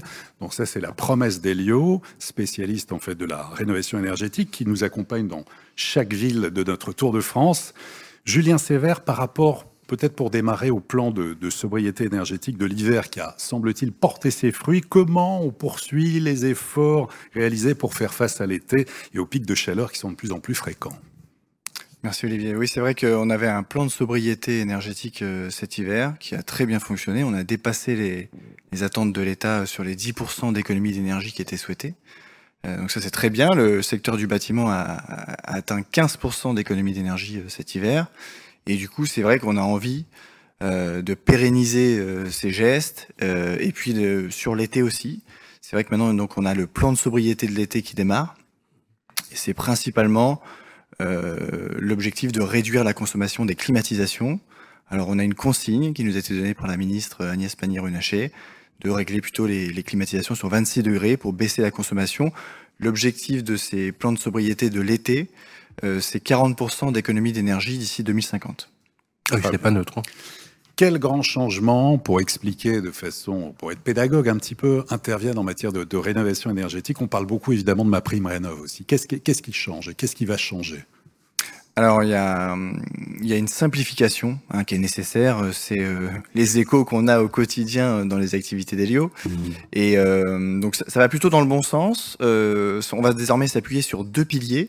Un pilier euh, sur l'efficacité et un pilier sur la performance. Donc l'efficacité, c'est toujours d'accompagner les ménages dans des gestes de rénovation énergétique qui sont la décarbonation en fait des moyens de chauffage. Voilà, donc plutôt la pompe à chaleur que la chaudière à fioul. Donc ça, ça va continuer, c'est pérennisé.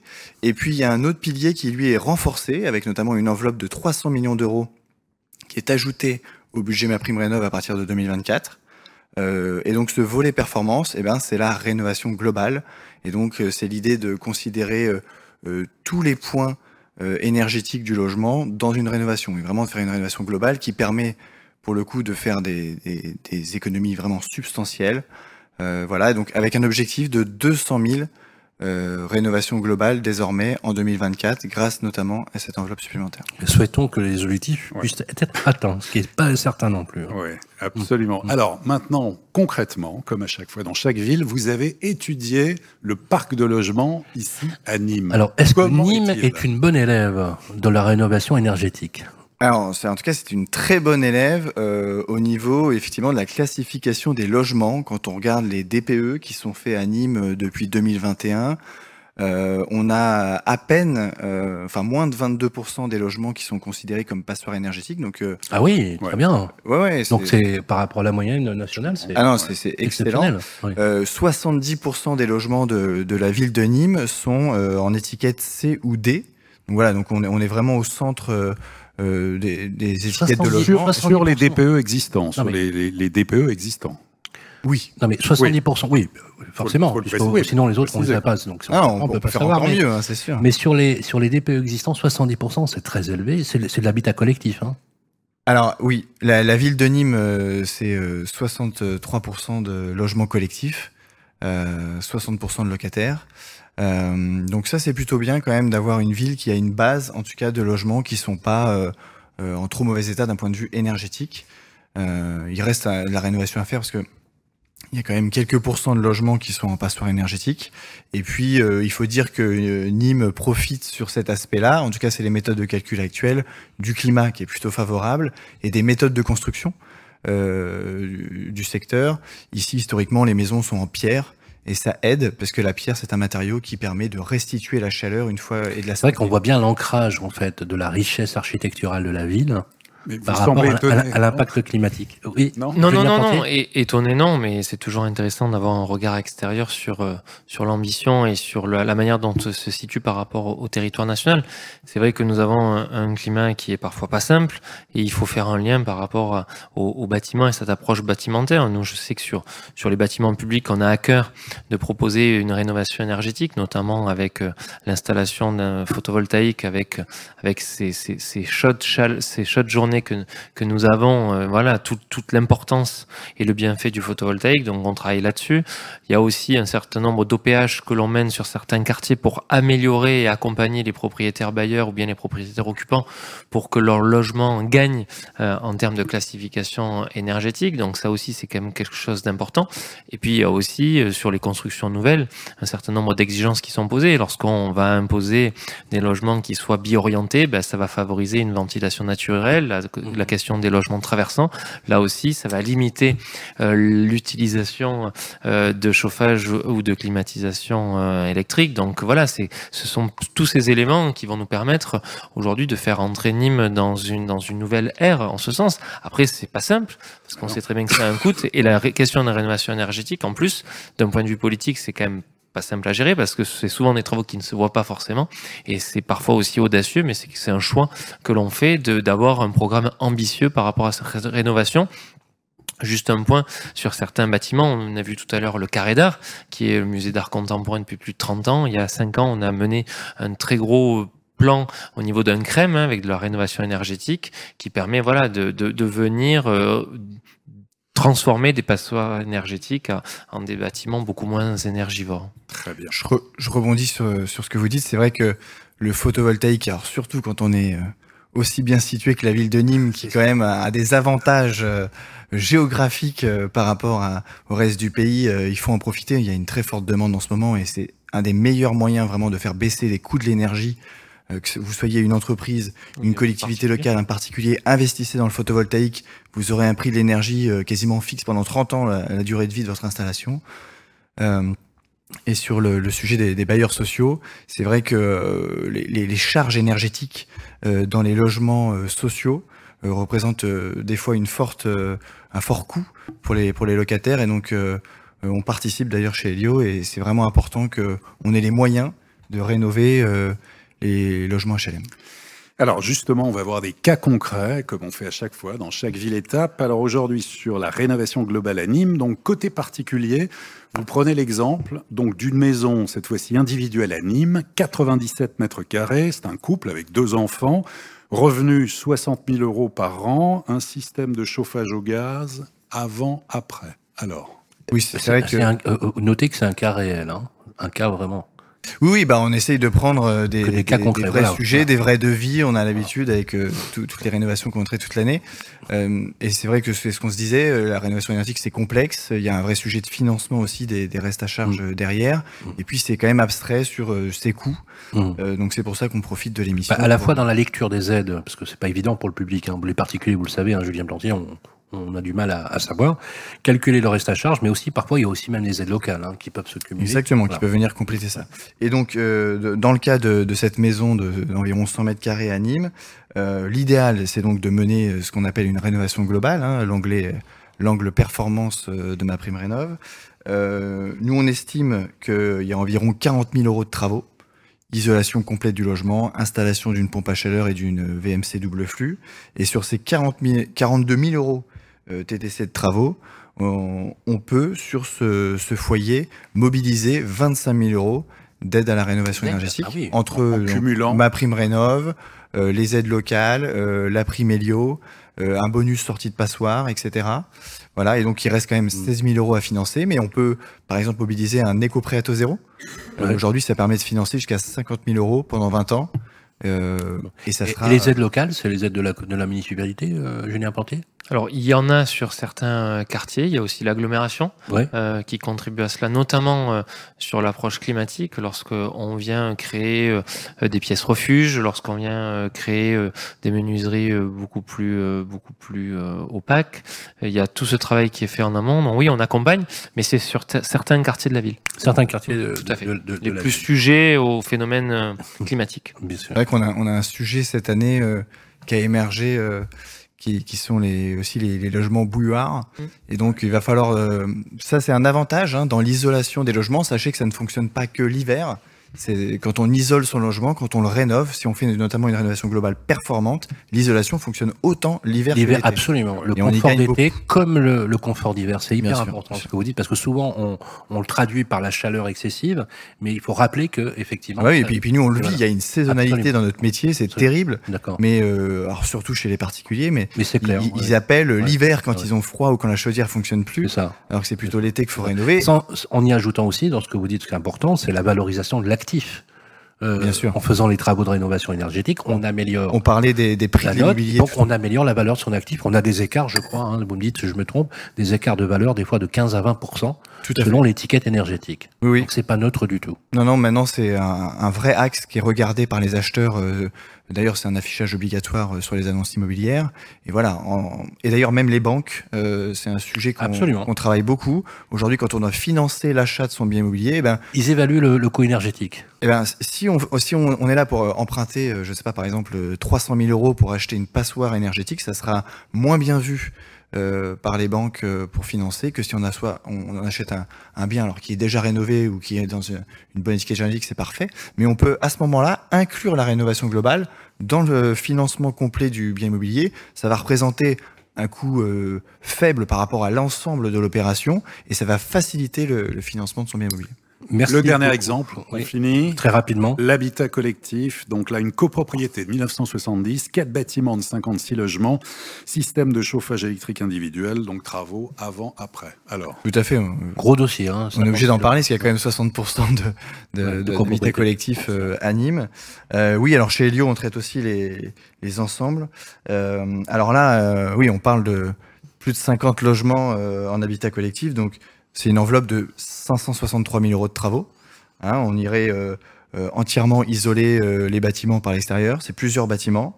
Euh, rénover aussi l'isolation de la toiture, qui peut être l'occasion, euh, si vous refaites les toitures, il faut vraiment se poser la question du Du photovoltaïque. parce que oui. en fait, ça a une durée de vie de 20 à 25 ans et euh, on peut pas se permettre de poser du photovoltaïque sur une toiture qui doit être rénovée d'ici quelques années. Donc, souvent, on fait euh, les deux actions en même temps.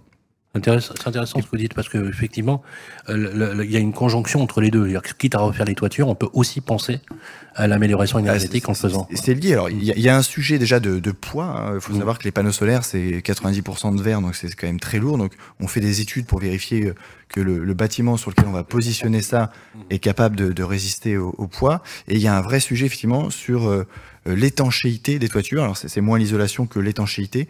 Mais quand on équipe un bâtiment tertiaire ou un habitat collectif, on fait le lien avec l'état de l'étanchéité des toitures. Et donc voilà, donc je reprends la, la rénovation énergétique de cette copropriété à Nîmes. sur 563 000 euros de, travaux, on peut mobiliser aujourd'hui 200 euh, 2000 euros euh, d'aide à la rénovation énergétique. Il y a notamment ma prime rénov copropriété et puis toujours euh, les certificats d'éco-énergie à travers la prime. Soit environ 40% du d'aide, grosso Tout à fait. Ouais. Voilà. Ce qui est quand même pas, ce qui est quand même pas neutre. Et là aussi, l'intérêt de- j'ai de- presque envie de dire, c'est c'est presque plus important, mais on voit des vrais effets sur la valeur des, des, des appartements. euh, quand même, qui sont rénovés ou pas. Je vous rappelle que la loi climat et résilience euh, qui a été votée et qui est rentrée en, en action euh, joue beaucoup là-dessus. Si vous êtes un propriétaire bailleur, si vous souhaitez pouvoir louer un appartement aujourd'hui ou un, un- un logement, c'est très important que l'étiquette énergétique soit bonne. Et donc il faut essayer de mobiliser les copropriétés parce que des fois c'est pas facile de faire rénover toute une copropriété. Il y a seulement quelques propriétaires qui vont être motivés. Donc euh, Un sujet qui nous occupe d'ailleurs bien évidemment euh, et, de, et ceux de ville en ville. On est ravis effectivement de voir que d'ailleurs euh, Nîmes est une, se classe parmi les meilleurs élèves sur les étiquettes énergétiques. Je ne sais pas si vous le saviez déjà, Julien Plantier. Non, mais on Eh ben n'en voilà. doutait pas. Et ben voilà, nous sommes venus avec ça dans la valise. Voilà, applaudissements pour Julien Sévère, directeur marketing d'Elio. Et nous allons passer euh, à la séquence Parlons territoire avec Arkea et on va recevoir un promoteur immobilier qui est sur, sur le plateau. Mathieu Massot va nous rejoindre dans quelques instants, tout de suite après ça.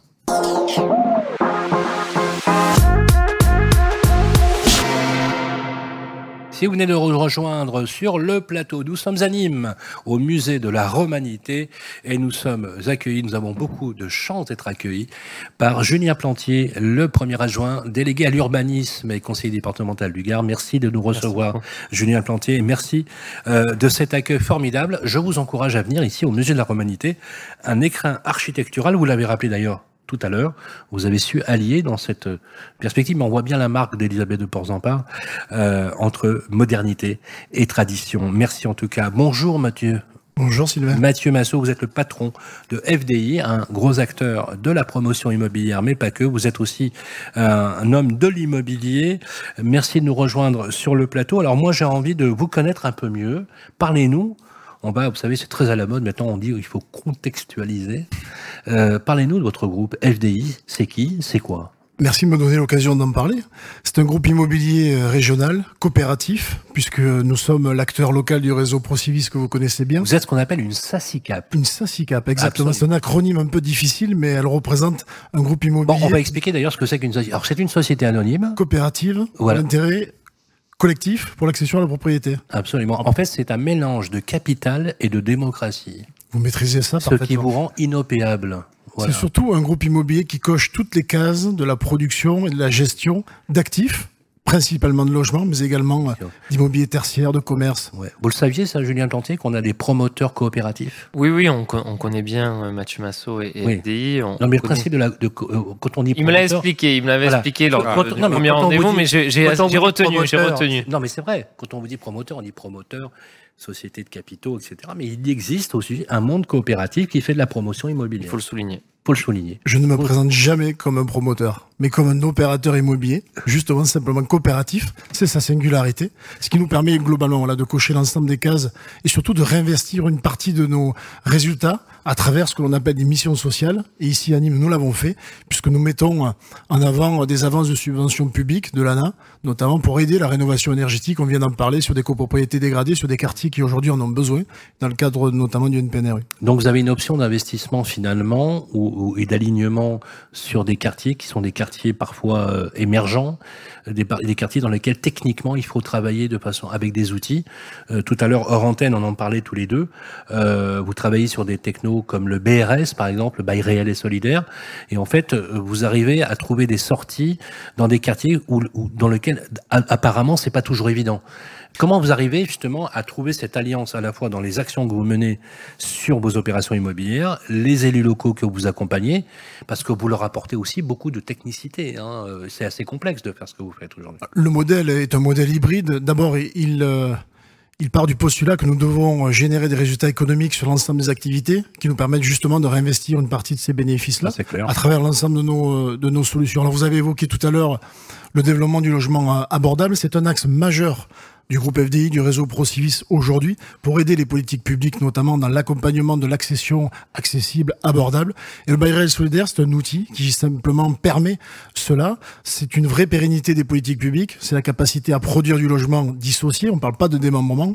On parle bien d'une dissociation entre le foncier et le bâti. On est sur le modèle anglo-saxon, scandinave. Ça fonctionne, ça ici parce Ça fonctionne. On entend aussi beaucoup qui disent les Anglais, ils sont, ils sont, ils sont là-dedans complètement. En France, il y a un problème culturel de ne pas être propriétaire totalement. À la fois, il y a les- cette dissociation entre le, le foncier et le bâti. Est-ce que culturellement, quand même, ça, ça fonctionne Il faut sortir de nos certitudes. Oui, mais- Évidemment, euh, les premières opérations sont complexes d'abord dans le cadre de la conception, de son financement et également sur le volet euh, commercial.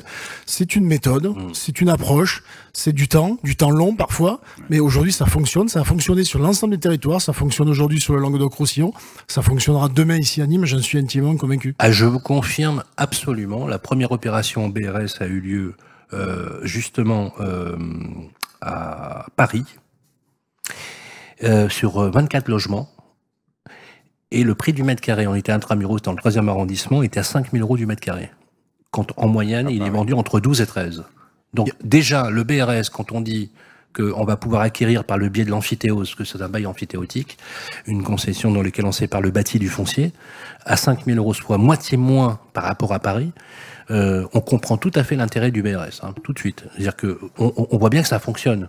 Alors attention à ne pas l'appliquer systématiquement sur tous les sites, sur tous les territoires. C'est pas valable être- partout. Non, on doit être dans, dans une zone tendue, c'est un décrochage qui oscille entre 30 et 40% par rapport au marché libre. On ne peut pas l'appliquer sur la totalité, je dirais, de nos territoires. Mais ici, je dirais, sur une ville comme Nîmes, qui a progressé en termes de, positionnement aussi, euh, prix de valorisation vénale, ça donne tout son sens. Voilà. Mais attention à la vigilance, attention également à la concurrence avec d'autres produits type le PSLA, le prix maîtrisé, parce que là, on est vraiment sur du logement abordable. Et le dernier point, c'est important aussi dans le cadre des politiques publiques, puisque le logement en BRS, c'est son côté un peu particulier. Certes, il répond au logement abordable, mais surtout, il répond dans le cadre de la loi SRU au titre du logement locatif social, dans le cadre du PLS. Donc c'est une vraie, C'est un véritable accompagnement pour les politiques publiques, pour les collectivités, et ça répond aussi à cette Mais est-ce que c'est est -ce c'est aussi un arsenal d'outils quoi? Vous avez le BRS, le, le PSLA par exemple, qui permet de le faire. Il y a aussi le PLAI qui euh, aussi a, a fonctionné euh, assez bien. Euh, Est-ce que finalement tous ces outils, euh, Mathieu, vous servent à faire votre métier On l'a vu tout à l'heure avec votre collègue Lionel Séropian, qui est un acteur global de l'immobilier et, qui est un acteur social aussi, puisque Nexity a cette particularité d'être sur le logement abordable, comme autres groupes aussi également. Est-ce que tous ces outils aujourd'hui, compte tenu, mais vraiment directement, d'un exécutif qui n'est pas hyper favorable à la construction de logements neufs, on peut le dire, hein, euh, euh, notamment avec la restitution du CNR qui nous a un peu surpris, clairement. Euh, est-ce que vous arrivez à bosser concrètement aujourd'hui avec ces outils-là?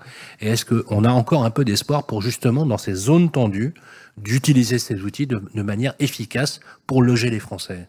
Alors, dans ce paysage que vous avez dépeint, un peu morose ou délicat, complexe, on peut l'appeler ainsi dans le monde de l'immobilier, le seul élément positif que je le perçois, c'est notamment le déploiement et le développement du logement abordable, quel que soit le, le produit. Donc oui, moi je crois qu'on doit être en capacité de pouvoir l'engager. Alors c'est vraiment une modification de la chaîne globale de la production, Mhm. euh, à la fois via une impulsion politique, c'est une prise en compte des opérateurs pour être en capacité de le faire. Aujourd'hui, un organisme foncier solidaire, tout le monde ne peut pas le mettre en place. Il faut être en capacité de gérer, quel que soit son statut.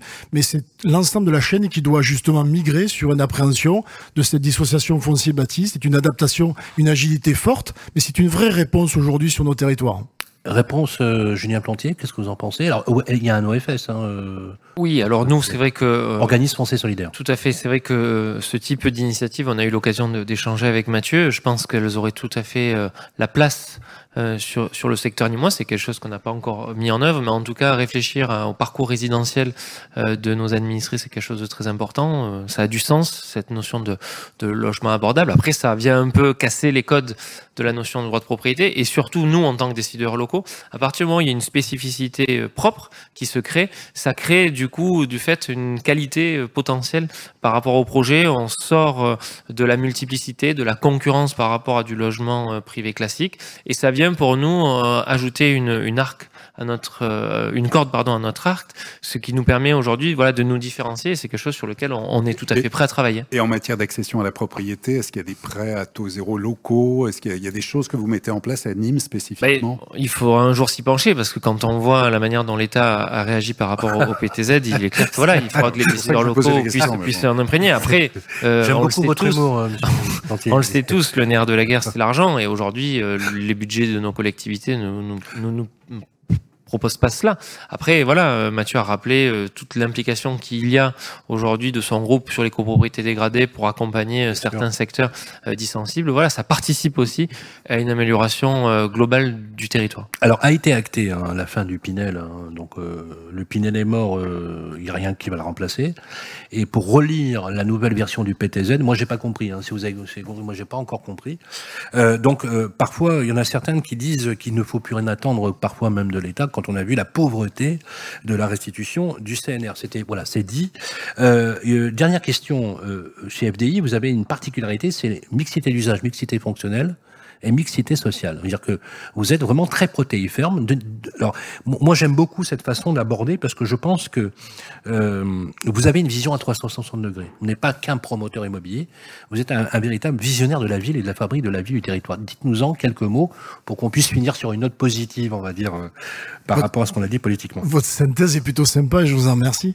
Euh, on, alors, je, l'ai rapidement présenté. Évidemment, un acteur euh, aménageur, promoteur, nous disposons de tous les métiers de, autour des services immobiliers à l'habitat et tertiaire, et surtout on dispose d'une ESH, une entreprise sociale pour l'habitat, qui produit globalement entre 400 et 500 logements par an. C'est 8000 logements sur le territoire, sur 135 communes à l'échelle du Languedoc-Roussillon. Ah, c'est une vraie clé d'entrée politique pour produire du logement locatif, mais un bailleur social, une entreprise sociale pour l'habitat, ne fait pas que produire du logement locatif. Elle produit certes du logement abordable, mais elle répond aussi à de l'hébergement spécialisé. On a tout à l'heure parlé euh, des, euh, je dirais, des résidences étudiantes, des résidences sociales seniors, des foyers d'autonomie, des gendarmeries, on intervient. Donc ce sont vraiment des, des composantes structurantes à l'échelle de nos territoires. Ben, ça, c'est la force d'FDI, c'est la force d'une structure euh, coopérative. Et d'ailleurs, si on veut savoir plus, vous êtes accessible bien sûr sur Internet. On va donner d'ailleurs un petit clin d'œil à Nainik Board, qui est le président national du réseau ProCivis. Je rappelle que vous avez plus de 54 adhérents qui sont tous en forme de SACICAP, justement,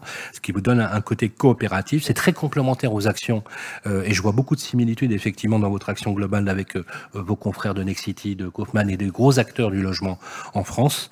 Euh, longue vie en tout cas à votre réseau. Merci beaucoup. Applaudissements pour Mathieu Massot, directeur général du groupe FDI. Et nous allons euh, finir sur la touche particulière, notamment sur le logement ancien, avec le Conseil supérieur du notariat. Nous allons accueillir dans quelques instants Paul Chabrol qui va nous rejoindre et nous allons aussi après conclure cette émission ici à Nîmes, au Musée de la Romanité. À tout de suite.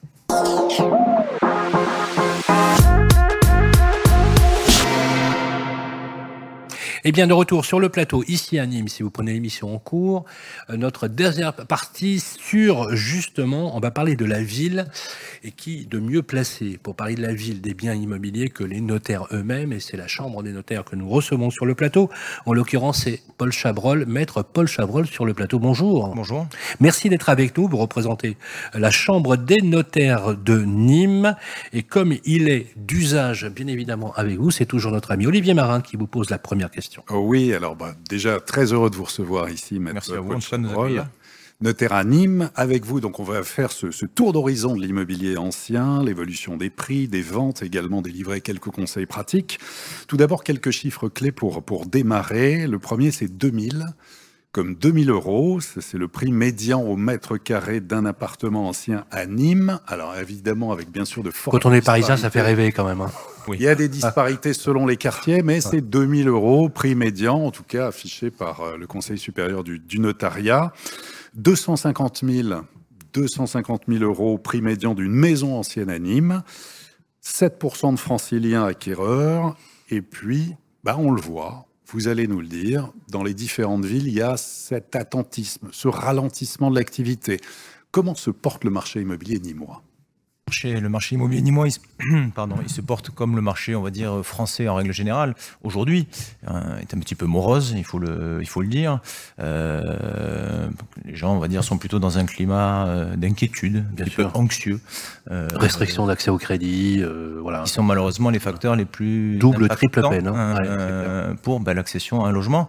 L'inflation, voilà, tous ces éléments réunis font que oui, ben, l'immobilier, alors sur les prix, n'ont pas trop trop évolué encore sur Mais c'est dû notamment au, au développement. Alors, quand je dis tardif, je pèse mes mots. C'est pas- Mm. C'est vrai qu'on voit pas l'impact hein, sur les prix. pour le moment, Ouais. voilà, c'est comme le disait tout à l'heure euh, Julien, c'est plus sur le moment. On a peut-être une période entre guillemets de latence et on va nous aussi connaître cette euh, baisse dans les dans les mois à venir. Euh, et comme vous l'avez dit, voilà, en termes de volume de vente euh, sur sur le de juin à juin, on est à moins de euh, moins 7, moins 8 par contre, par contre, ce qu'on peut dire, c'est que on, on l'a dit d'ailleurs dans notre billet euh, sur BFM Business, euh, pas plus tard que la semaine dernière, c'est les DMTO, donc les droits de à titre onéreux. Eux ont diminué en moyenne de 12% au niveau national. 12%. Donc on voit bien l'impact aussi sur la recette. Il faut rappeler quand même que les droits de mutation, Julien Plantier me semble-t-il, bénéficient aux collectivités locales et améliorent. euh, donc donc c'est aussi, euh, c'est pas forcément une bonne nouvelle fiscale pour les ressources des collectivités locales. Il est certain que euh, si le, on va dire, le monde de l'immobilier se porte mal, c'est tout un tas de, comment dirais-je, d'électrons autour qui, qui gravitent. Alors quand je dis électrons, euh, L'écosystème, en tout cas. toutes les entreprises du bâtiment, euh, bien sûr, euh, que ce soit euh, bah, les promoteurs, euh, les aménageurs, les agences immobilières, les notaires, euh, et bien sûr l'État, euh, qui, même par le biais des transactions immobilières, euh, perçoivent ces fameux droits de mutation, euh, l'essentiel des taxes lorsqu'on achète un bien immobilier, bien sûr. Bon, on continue quand même d'acheter des, des biens immobiliers à. Nîmes. Alors, pour ceux qui ne connaissent pas, justement, si vous deviez nous, nous dresser une, photo un petit peu des différents quartiers, du type de demande euh, à Nîmes, alors. Bah, déjà, tout dépend du type de bien que vous voulez. Si vous êtes plutôt sur, on va dire, une maison, euh, vous allez plus avoir tendance à, euh, dire, monter dans ce qu'on appelle les, les garrigues, les collines euh, que vous aviez évoquées dans la présentation de votre, euh, de la ville, euh, qui sont surtout les collines nord, euh, notamment en haut de la Tourmagne, euh, le bois des espèces également, qui sont voilà des quartiers plutôt euh, de villas avec Bien sûr, peu de collectifs et tant mieux, puisque ce- c'est ce qui fait l'attrait de ces quartiers, ce qui fait que les, les gens naturellement les, les apprécient. Derrière, si c'est pour un appartement, euh, le centre-ville, la couronne, les cuissons sont des endroits euh, parfaits avec la proximité notamment de la, de la gare. Et là, les prix peuvent monter jusqu'à combien, à peu près, en, en moyenne? En moyenne, oui, sur du. Aux alentours de, allez, je dirais 2000, 2800 euros du mètre carré, ça reste une moyenne. On est cœur de ville. Hein. On est cœur de ville. Vraiment Oui, cœur de ville. Vraiment cœur de ville. Mobilité, accessibilité. Euh, mobilité piétonne. On est vraiment dans le centre historique piéton euh, de la ville de Nîmes, avec la gare qui est, qui est pas loin, bien sûr, une accessibilité facile. Euh, voilà. Voilà un petit peu les, les, les enjeux. Après, vous pouvez vous, vous excentrer avec des mobilités différentes. Bon, il y a quand même un système bien fait sur Nîmes, avec le trambus notamment, et tous les bus qui desservent le, le centre-ville. C'est très clair. Sur l'investissement locatif, notamment, quelqu'un qui voudrait justement acquérir un bien pour le mettre en location, quel type de rendement, quels secteurs euh, sont privilégiés quelque chose d'acquis que pour un rendement locatif, c'est plutôt des petites surfaces qui sont privilégiées, euh, puisque une grande surface, passé un moment, on va dire certains certains loyers sont totalement prohibitifs pour les gens. et ce qui a le plus de chances d'être reloué facilement reste des surfaces, on va dire accessibles. Quoi, studio, T1, T2 Voilà, on va dire 30, 40 mètres carrés maximum restent Ouais. des surfaces qui sont, on va dire, demandées euh, et en tout cas souhaitées, euh, souhaitées par les gens. Et quel taux de rentabilité on peut espérer en moyenne? Dans votre vision Euh, si on va dire qu'on passe par des euh, par des beaux classiques et qu'on oublie ces grandes plateformes que l'on connaît tous. Oui, oui, bah oui. euh, on va être aux alentours de 3, 3,5, 4%, euh, on va dire de manière assez pérenne. Pérenne, ah, d'accord. Assez pérenne. Est-ce que justement, à l'instar de ce qu'on posait la question à Julien Planté tout à l'heure, justement, le, le, le côté RNBisation des, des- Parce que le problème, on, on le voit dans les localités. Moi, je considère, je considère ça, mais d'ailleurs, euh, tout le monde le sait, je considère ça comme un fléau. Un fléau parce qu'elle empêche justement à cette jeunesse de trouver des surfaces. Euh, Aujourd'hui, je vous mets au défi, dans certaines grandes agglomérations, vous le savez, de trouver des petites surfaces en loyer normal, en, en, en, en bail vide. Il y en a plein. Il y a soit du bail meublé, il y a soit euh, du bail mobilité, il y en a de moins en moins d'ailleurs. Il y en a C'est vraiment, un sujet. Ça, on peut pas dire que ça a eu un franc succès. Par contre, là, en Airbnb, en location saisonnière, absolument, c'est pléthore. On peut comprendre, hein, je peux comprendre. c'est.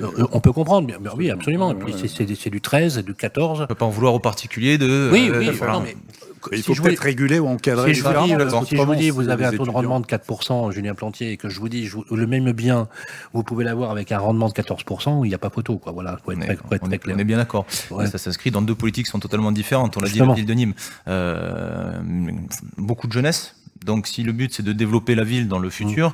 ben, c'est de leur permettre, comme vous l'avez justement dit, ben, de pouvoir euh, accéder eux aussi. euh, Est-ce qu'on arrive à se loger justement sur des petites surfaces comme ça Vous voyez, vous, avec la vision du, du notaire que vous êtes? Alors, il y a. euh, C'est très demandé. Voilà, ces derniers temps, les deux trois dernières années, il y a eu beaucoup de demandes là-dessus. Parce, Euh, parce qu'avec Olivier, on a, on, a, on a identifié le nombre de locations qu'il y a en ce moment sur le, sur le stock, hein, n'est-ce pas, Olivier? Oui, il y, en a, il y en a finalement peu. Par exemple, là, je regardais euh, sur 246 Figaro annonces. Immobilier sur d'autres portails. On a 1932, ça c'est le nombre d'annonces immobilières à Nîmes pour acheter un bien, et le nombre de, de biens en location, 246. Donc on passe de 1932 à 246, ce qui fait quand Ouais. même un gap Ouais. euh, Ouais. Et si on fait le rapport avec la demande, Julien Plantier, mais ça vous le saviez déjà, euh, c'est une tension qui est rarement vue, quoi. C'est même assez catastrophique. Oui, c'est ce qu'on disait, c'est qu'on a une population qui a besoin de se loger, mais qui n'a pas forcément euh, Ah oui. les moyens euh, de se doter d'une propriété. Donc c'est c'est tout parfois l'aspect contradictoire. C'est pour cette raison que la notion de prix, elle a tout son sens et qu'à terme, ce marché doit se réguler. Quels sont, euh, Paul Chabrol, les, les quartiers porteurs, vous qui connaissez bien la ville, ceux qui vont se développer, ou justement, euh, quel est- quels sont ces Alors, quartiers? il y a une, euh, il y a une, une très belle rénovation qui a été faite derrière, là, près de la, près de la gare. Donc vous, vous avez arrivé, on va dire, côté de l'avenue Feuchère, mais tout le quartier Ouais. qui, est, qui est derrière est en, est en cours de, est en cours de mutation. Il y a plein de projets comme ça, un petit peu dissimulés partout dans la, enfin dissimulés. À la vue de tous, mais Très bien, parce qu'il est vraiment euh, enfin, un- quartier un petit peu, un petit peu partout qui sont qui sont porteurs. Mais c'est vrai que le, le quartier de la gare en est en est un, un des exemples euh, majeurs. Et euh, je crois que c'est avec vous qu'on l'avait évoqué au téléphone. Euh, quand on arrive euh, en train dans une ville, ce qu'on se souvient, c'est la première impression qui compte. Absolument. Et c'est Ah, ça. euh, et c'est ça qui plaît, à mon sens, aux, aux gens. Voilà, Ah, je, peux leur vous dire, je peux vous dire que quand on sort, je vous le disais tout à l'heure, hein, quand on sort d'une gare, euh, bon, il y a, il y a- on- c'est anecdotique, mais il y a, on était à Angoulême et je disais au maire Bonnefond que quand on sortait de, de la gare d'Angoulême, euh, la ville était extrêmement moche. Euh, et, Tu- tu l'as pas dit comme ça, mais oui, bon. oui, oui. Et, et- Oui, et qu'est-ce bon. qu'il comptait faire pour l'améliorer Ouais. effectivement, il en a convenu. C'était assez Oui, drôle. il a convenu que c'était. Il a convenu qu'il dit, bon, il y avait un effort à faire quand on vous pouvait Il y a une image. C'est vrai que quand on sort de la, euh, sur la, la- cette avenue absolument magnifique, arborée, elle est, elle est absolument, absolument superbe. Et c'est vrai que les quartiers gares, Julien Plantier, de plus en plus dans les métropoles, on, on s'est rendu compte qu'elles étaient une source des relais de croissance incroyable, ce qui n'était pas le cas il n'y a pas si longtemps. hein. Vous avez raison, il y a vraiment une contradiction à le passé. C'est vrai que les quartiers de gare étaient plutôt des quartiers un peu mal fermés Oui, oui. il y a une trentaine, une quarantaine d'années. Et c'est vrai qu'on sent bien que voilà, il y a cette notion un peu de, de pôle d'échange multimodal, à la fois avec, avec les TGV ou les TER. Il y a aussi une politique ambitieuse en matière de transport urbain. Demain, on a l'installation euh, de, de, de location de vélos aussi, un petit peu type Vélib, qui va se faire sur le territoire nîmois. Et c'est aussi un quartier sur lequel il va y avoir demain le parc urbain Jacques Chirac, cet écran de verdure, ce parc urbain de 15 hectares au cœur de la ville. Donc voilà, il y a un vrai quartier qui est en train là aussi d'être d'être euh, connu. C'est Alors, dernière question. Maître Chabrol, justement, euh, vous qui êtes un expert dans le domaine, en quoi il faut être particulièrement attentif aujourd'hui quand on veut vendre ou acheter un bien immobilier? Vendre, vendre, c'est euh, naturellement tout vendeur. Ce qu'il préfère, c'est bien sûr avoir son prix le plus rapidement possible. Donc ça, ça va dépendre d'une solvabilité de son acquéreur. Ça, malheureusement, personne ne peut le, le prévoir. Et plus quand on achète, c'est euh, être attentif euh, et prendre le temps, parce qu'on est dans une société où tout va de plus en plus vite, il faut aller vite. Les gens ne comprennent pas qu'il faut un certain temps pour réunir un, tout un tas de documents qui sont pas là simplement pour faire épaissir un dossier, mais tout simplement pour apporter une information à l'acquéreur. Donc il faut prendre le temps euh, de les consulter. Il faut bien sûr s'entourer des professionnels, ça c'est c'est certain, mais il faut prendre le temps de les, les consulter, pas simplement se dire je l'ai, euh, tant mieux, je le regarderai peut-être un jour. Non, c'est prendre le temps. Quand je parle de ça, je parle de tout ce qui est diagnostic immobilier. Je Ça, c'est de plus en plus demandé, de plus en plus Aujourd'hui, regardé. euh, voilà, aujourd'hui, vous avez des diagnostics. Alors, je vais pas tous les citer, c'est pas le, c'est pas le but, mais on parlait tout à l'heure, bien sûr, de la performance énergétique, qui est un point crucial et central pour les gens. Euh, vous avez des diagnostics électriques. Enfin, tout- tous ces éléments-là euh, ne sont pas là entre guillemets, comme je vous dis, juste pour faire gonfler un dossier et dire euh, où c'est un dossier épais. Voilà, c'est pour apporter une information euh, concrète et complète à un acquéreur. Donc ça, on va dire que c'est plutôt le volet à l'aspect euh, technique du, du, bien. Et derrière, vous avez tout, on va dire, l'environnement juridique avec tout ce qui est copropriété, euh, les assemblées générales. On va dire quand je dis l'ambiance dans la copropriété, savoir voilà qu'est-ce qui a été euh, évoqué au cours des trois dernières années, qu'est-ce qui est en prévision, euh, qu'est-ce qui va être à l'ordre du jour de la de la prochaine. Voilà. Tous ces éléments-là sont euh, encore une fois pas là par entre par plaisir de dire on vous donne beaucoup de choses, on vous noie dans l'information, parce que c'est un petit peu contradictoire. Mais le but, voilà, c'est d'en prendre connaissance et euh, suite à la signature notamment, vous avez un délai de 10 jours, c'est pas 10 jours, encore une fois, euh, fixé pour le plaisir d'embêter d'embêter les gens, mais au contraire, voilà, pour... Le fameux délai de rétractation. Exactement, de prendre le temps de la réflexion, si jamais, ben, toutefois, on est parti sur un achat un petit peu, on va dire... Est-ce qu'il y a de plus en plus de rétractation ou pas? Il y en a peu. Il y en a peu. Il y en a peu. Ouais. Toute sincérité, il y en a peu, puisque, encore une fois, il y a beaucoup d'informations qui sont apportées dès les premières visites aux, aux acheteurs. Euh, c'est notre rôle de notaire, nous, au moment du rendez-vous, bien sûr, de les éclairer sur toutes les questions qu'ils pourraient, euh, qu'ils pourraient avoir. Euh, et du, de ce fait, il y a peu de rétractation. C'est très clair. Merci beaucoup, Paul Chabrol. Applaudissements pour Paul Chabrol. Voilà, les chambres des notaires qui sont installées, bien sûr, dans toutes les villes de France, représentées par le Conseil supérieur du notariat. Voici venir la fin de l'émission. On était ravis de partager avec vous euh, ce moment. Merci beaucoup, Julien Plantier, de nous avoir reçus ici au Musée de la Romanité. Je rappelle que vous êtes le premier adjoint au maire délégué à l'urbanisme et conseiller départemental du Gard. L'heure est venue aussi, bien évidemment, pour la conclusion de cette saison, de faire les remerciements. Je voudrais qu'on euh, qu'on remercie très chaleureusement euh, nos amis du groupe Nexit Lionel Séropian qui a partagé ces moments avec nous, mais tous les directeurs généraux des régions qu'on a eu le plaisir de croiser. Un clin d'œil à Anne Guind, la directrice de la communication du groupe, qui nous a fait confiance, ainsi que Cyril Risque, qui est aujourd'hui à la manœuvre systématiquement pour nous accompagner dans, dans les villes. Un grand merci également avec nos amis d'Elio, Julien Sévère et toutes les équipes, Pierre-Marie Perrin, euh, Pierre Maillard et l'ensemble des équipes du groupe, Guillaume Loiseau également. On se retrouve d'ailleurs, euh, Julien, l'année prochaine pour une seconde, euh, une autre saison, une seconde pour vous d'ailleurs saison. Ah oui. Ça sera la quatrième euh, pour nous. J'aimerais aussi qu'on ait un mot euh, chaleureux pour nos amis d'Arkea Banque et Institutionnel. Merci à Mathieu Massot d'être venu aussi sur le plateau. Arkea qui ne sera pas avec nous l'année prochaine puisque on fera un autre Tour de France différent. Il nous avait accompagnés pendant les trois premières saisons. Je voudrais qu'on ait un mot vraiment pour Alain Hervé euh, et Aurélien Deleu, ainsi que Bertrand Blampin, le président directoire du groupe Arkea. Et enfin, un immense merci euh, aux notaires de France, parce que vous faites un boulot remarquable. Euh, sans vous, on n'aurait pas toutes les données sur lesquelles nous appuyons, nous les journalistes, pour évaluer les aspects du marché. Conseil supérieur du notariat, vous avez su, d'ailleurs, vous les notaires, amorcer cette mue digitale technique. Et aujourd'hui, quand je vois les profils des jeunes notaires que vous êtes, ça nous rassure, bien évidemment, puisque aujourd'hui, vous êtes certainement, aujourd'hui, les meilleurs gestionnaires de patrimoine de proximité qu'ont les Français au quotidien. Et croyez-moi, ils en ont euh, bien besoin.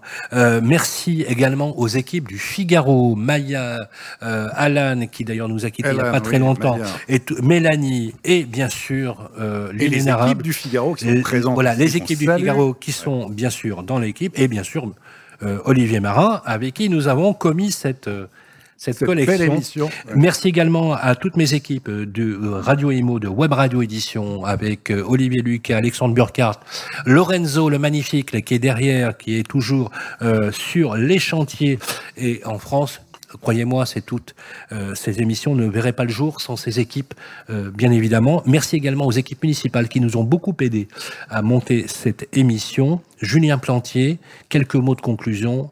Merci de nous avoir accueillis à Nîmes. On va avoir un bel été. Et encore une fois, qu'est-ce qu'on peut vous souhaiter de plus? Écoutez, une, une, réussite collective pour ce territoire, ce développement. Il y a encore de nombreux challenges et défis qui s'ouvrent à nous. On a créé une foncière commerciale pour le cœur de ville. On accompagne un certain nombre d'acteurs locaux. Et donc, on va essayer de se développer de manière raisonnée en gardant cet attrait de ville à taille humaine. Merci, en tout cas. Voilà, maintenant, on va pouvoir se quitter, bien évidemment, et on vous accueille, tous ceux qui sont dans le public, au verre de l'amitié pour conclure cette troisième saison. Et j'aimerais, euh, comme à mon habitude pour conclure la saison, faire une petite citation de Denis Diderot, l'encyclopédiste, qui disait la chose suivante, et dans un contexte comme aujourd'hui, c'est, pas peu dire, il existe deux sortes d'hommes, ceux qui voient le monde tel qu'il pourrait être et ceux qui voient le monde tel qu'il est. Euh, ce qui rend peut-être les premiers téméraires et les seconds pusillanimes. Euh, je vous le dis, les élus locaux sont définitivement téméraires car ils ne voient le monde que tel qu'il pourrait être, tel qu'on a envie qu'il soit. À toutes et à tous, prenez soin de vous, passez un bel été et on se retrouve au mois d'octobre pour une prochain Tour de France 2023-2024. Thank